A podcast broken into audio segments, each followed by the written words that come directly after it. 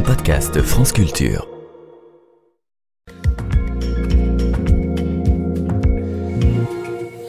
Avec science, avec casquette, avec Alexandra Delbo. Bonjour, Audacieux ce rose. Bonjour. Oui, moi j'ai un pull rose parce que c'est la Saint-Valentin. Mais on va parler de toute autre chose. On va parler de blanc parce que ce sont les neiges du Svalbard en Arctique qui sont contaminés par des résidus de crème solaire Parce que les gens qui sont au Svalbard sont du... Pas tout à fait. Vous allez comprendre. Ce bout du monde longtemps considéré comme vierge et pollué.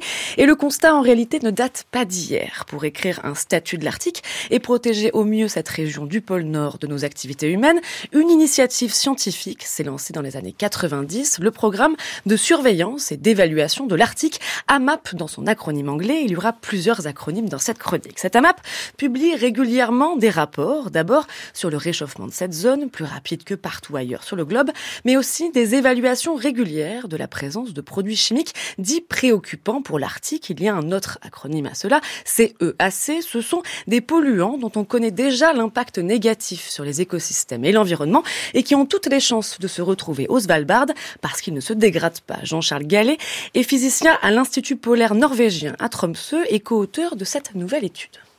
Le problème, c'est que il y a énormément de produits chimiques qui sont produits sur Terre. Et en fait, l'atmosphère est un milieu oxydant. C'est-à-dire que c'est un milieu qui va détruire et dégrader ces produits chimiques. À partir du moment où ces produits chimiques sont résistants à la capacité oxydante naturelle de l'atmosphère, ils vont être transportés. S'ils sont dans l'hémisphère nord, ils finiront au pôle nord. S'ils sont dans l'hémisphère sud, ils finiront au pôle sud.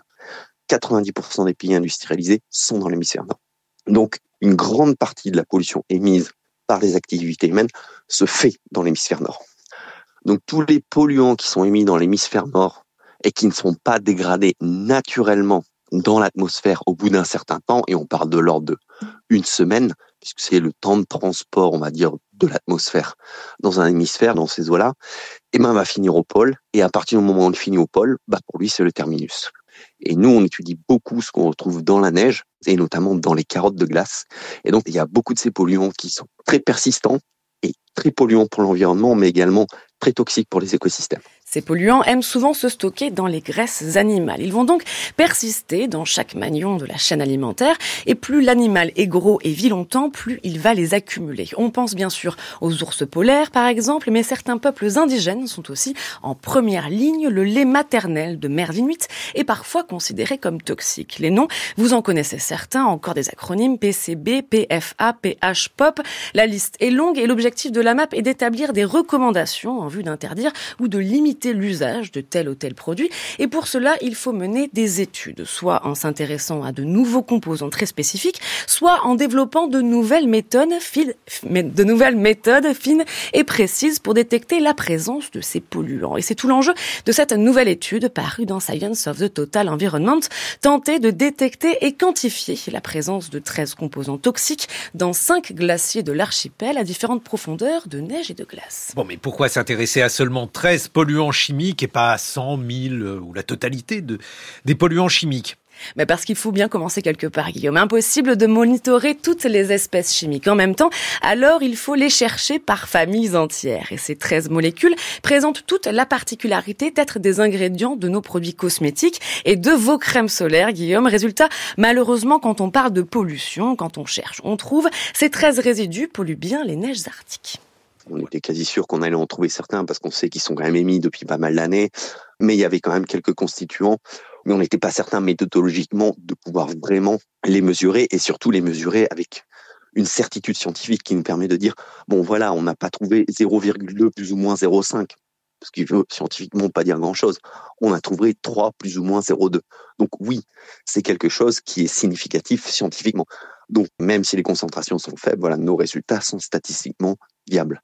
Ça veut dire que effectivement, ces composants qui sont connus chimiquement pour être nocifs, comment s'en douter, ils sont pas forcément extrêmement bien dégradés dans l'atmosphère et on les retrouve stockés intacts dans la neige et dans la glace. Et ben au bout d'un moment, et surtout puisque l'Arctique se réchauffe, et encore plus le Svalbard, qui est la partie du monde qui se réchauffe le plus, cette neige et cette glace va fondre. Donc ce qui veut dire qu'in fine, bah, ces polluants, même à faible concentration sur une année, bah, d'ici 10, 20 ou 30 ans, bah, tous ces polluants vont se retrouver dans l'écosystème et dans les fjords et donc vont partir dans le, dans le maillon de la chaîne alimentaire et donc polluer les poissons et in fine les hommes puisque nous à la fin on consomme ces poissons. Ces composants ont été émis soit directement par les procédés industriels, soit par vous et moi en vous badigeonnant de crème solaire. Votre transpiration finit par s'évaporer et faire passer les polluants à l'état gazeux dans l'atmosphère. L'enjeu sera donc à l'avenir de suivre plus spécifiquement les plus dangereux d'entre eux pour voir à quel point ils pénètrent déjà la chaîne alimentaire de l'écosystème arctique, ce qui servira in fine à en interdire certains, mais cela prend du temps. L'ANSES, par exemple, a déjà demandé le retrait de l'octocrylène, des crèmes solaires, une molécule dangereuse qui fait partie de cette liste des 13 contaminants, mais la procédure qui devait monter à Bruxelles pour être finalisée est, selon une information de France Info, au point mort depuis juillet. Allez, merci beaucoup Alexandra Delbo, c'était avec Science.